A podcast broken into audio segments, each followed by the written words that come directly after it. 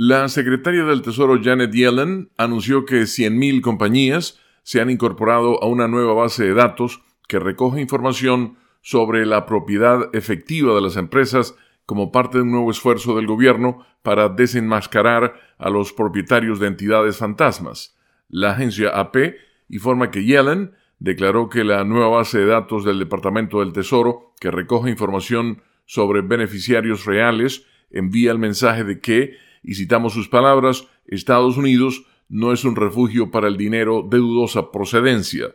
Yellen visitó la red de represión de delitos financieros del Departamento del Tesoro, conocida como FinCEN, en Viena, Virginia, para hablar del lanzamiento de la base de datos con el nuevo año. También se refirió a las próximas normas inmobiliarias destinadas a aumentar la transparencia sobre las personas y empresas que compran propiedades en Estados Unidos. La visita a Virginia pretende mostrar la intención del gobierno del presidente Joe Biden de aumentar la transparencia de las empresas y evitar el uso indebido de compañías fantasmas.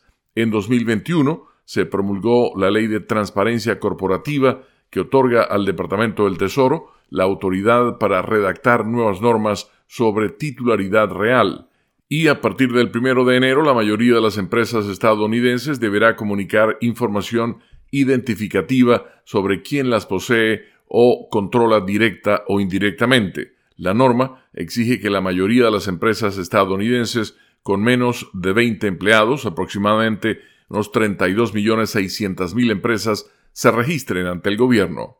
Con la nota económica desde Washington, Leonardo Bonet, Voz de América.